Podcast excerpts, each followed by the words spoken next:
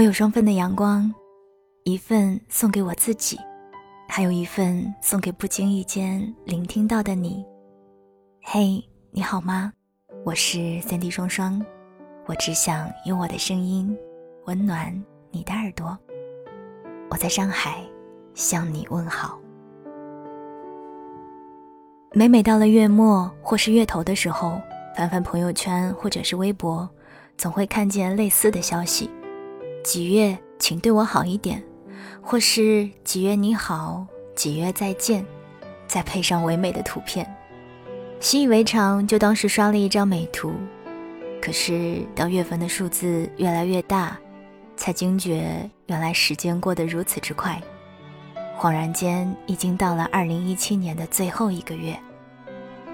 回顾这一年，总觉得有很多话要说，又不知从何说起。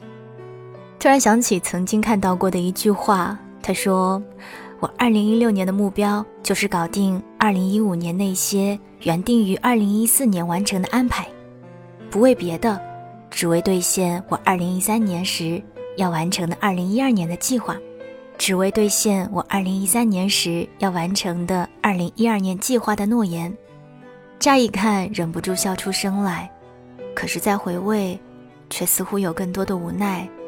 也许还会有一些遗憾吧。年头时信誓旦旦地说，从现在开始每天睡前看一小时书，今年要看完至少十二本书，每周要写一篇文章，看一部电影。可是突如其来的各种约会、各种加班，劳碌之后又只想懒懒地躺在床上，什么都不去做。一整年都接近尾声了，才惊觉。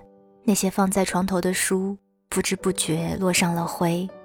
微博里收藏的一百部佳片，还剩下八十多部没有看。计划着今年要存一笔钱，来一场说走就走的旅行，却碍于同伴时间不合，哪哪都想去，哪哪都定不下来。面对各种复杂的交通景点攻略，又一次次败下阵来。那些美好的风景依旧留在图片里。而自己，也始终在原地。回忆一旦开始，就一发不可收拾，沮丧也随之而来。自己，并没有想象中的那么好啊！不知道在这个二零一七年，你做了哪一些计划，又完成了哪些计划呢？欢迎在评论区分享你二零一七年最难忘的经历，留言点赞前十的听友。我们将送出十份面值两百喜点的兑换码，可以用来购买喜马拉雅上所有的付费课程。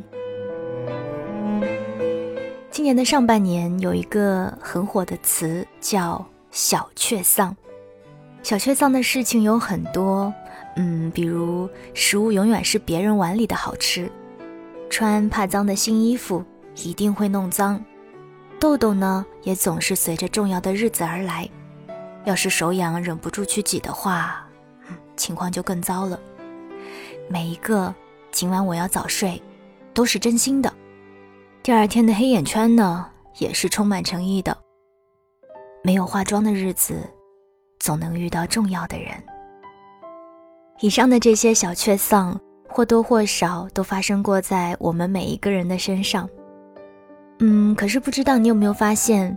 每每当你分享这一些小确丧的时候，虽然会微微的皱一下眉，但嘴角好像总会忍不住带着笑意的调侃。有时候想想也是，正是因为别人的东西好吃，才会期待第二天可以吃到同样的美食，你满足的笑了起来。红烧肉的汤汁滴在了雪白的羽绒服上，你瞬间跳起，同事惊呼。你的大惊小怪惹得大家哈哈大笑，又迫不及待地叮嘱你别用手擦，赶紧用湿毛巾擦干净。嗯，能被人操心的感觉很温暖呀。脸上的巨大痘痘突然成为了话题的焦点，大家开始分享各自长痘的经历、祛痘的小技巧。这一天，你似乎又有了新的收获。每一个真心睡不着的夜晚。想通了一些事情，也放下了一些过往。而那些重要的人不会因为你的样貌而离开你，那些没有缘分的人，无论你变成谁，都会错过的。你看，其实重要的人喜欢你的每一个样子，所以我想，这些不完美和小确丧，才是我们生活真正的样子吧。可是，纵然这一些带给过我们很多无奈，却也没有办法抵挡不断朝前进发的生活轨迹。这些小确丧过后，每一个人都还是会好好生活，体会人生百味。也许生活没有什么良药，也总是不尽如人意，但也并没有那么不堪啊。偶尔丧一丧，歇一歇，反而能让我们鼓起勇气继续前进。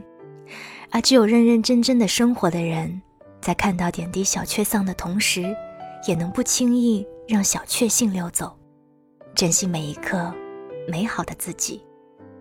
其实你真的很好，你自己却不知道。我的朋友小辉是一个特别要强的姑娘，父母年纪很大的时候才有了她。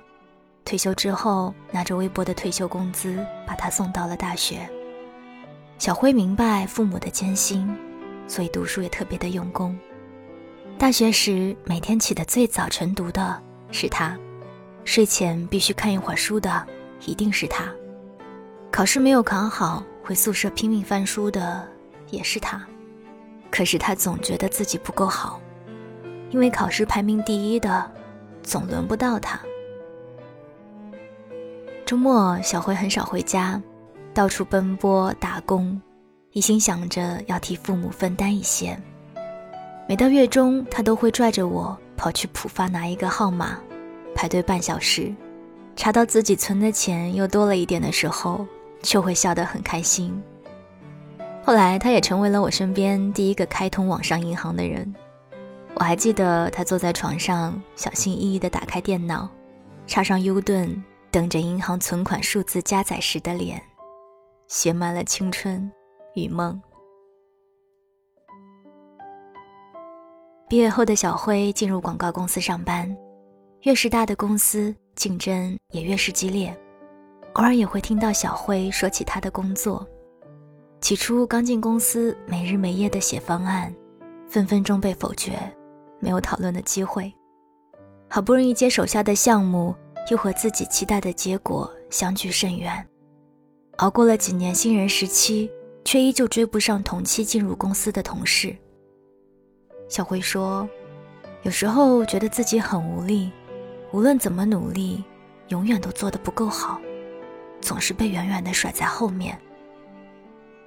可是，在我们的眼里，小辉始终是那个优秀的小辉，无论过去多少年。”他都是我们之中最努力的人，工作再忙也都会抽空带着父母到处走走看看。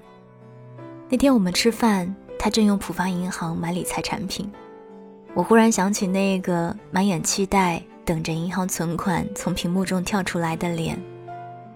他说他今年有一个小目标，到了之后就可以送给爸爸一辆车。小辉说：“他是一个停不下奔跑的人，他害怕自己不够好，他觉得只有不断努力，才能够成为一个更好的自己。是啊，努力了，才能成为更好的自己。但有时候也会想跟小辉说，不要让自己太累了。其实，你真的很好。”小辉可能不知道，当年如此自律的他，潜移默化间改变了我们很多。偶尔早早的醒过来，听着他背单词、读课文，也会跟着嘟囔几句。听不懂的单词，就随手拿起枕边的书查阅一番。睡前，小慧安静的看书，我们也不会太过吵闹，一起静下心来做一些自己喜欢的事情。比如兔子就看看小说，我则趴在床上矫情的写日记。早年双份的阳光节目稿，其实都是利用这些时间写出来的。很多时候，你倾尽全力想要超越的那个人，其实不是你眼中看到的对手，而是你自己。你只看到了那个跑在你前头的人，你拼了命的追赶，也始终不及。你开始对自己失望、沮丧。然而你忘了，在追逐的过程中，每一天的你，都比昨天要出色。那些跟着你一起奔跑的人，也在为了能和你并肩作战而努力着。不要活在别人的影子里。你成为不了你眼中羡慕的别人，因为每一个人的人生轨迹都不同，而别人也成为不了独一无二的你。至少在你的人生回头看的时候，你是自己生命的主角。我想说，其实你很好，你自己却不知道。那个陪伴小慧进步的浦发银行，也即将在二零一八年迈向它的第二十五年了。每一年，它都不曾停下脚步。在今年，浦发银行想邀请你一起发现平凡生活中的进步者。亚当·斯密在《道德情操论》中说：“我们在这个世上辛苦劳作，来回奔波，到底是为了什么呢？被他人注意。”被他人关怀，得到他人的同情、赞美和支持，这就是我们想要从一切行为中得到的价值。那么从现在起，让普发成为大家进步者身份的点亮者，也让我们成为身边每一个人点滴进步的发现者。其实，每一个认真生活的人，都是平凡生活的进步者。多一份鼓励。多一份欣赏。这个二零一七年，其实你比想象中更进步。我是三 D 双双，在二零一七年的最后一个月，和你分享双份的阳光。我们下一期再见吧。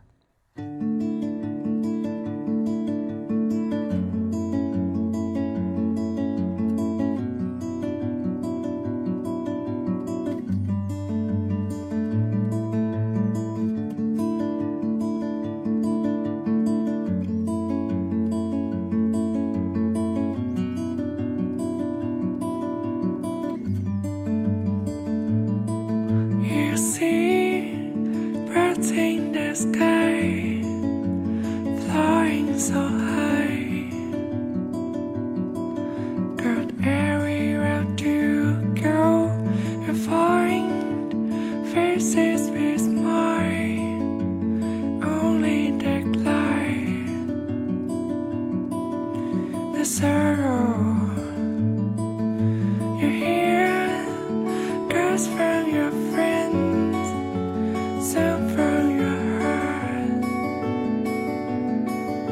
and there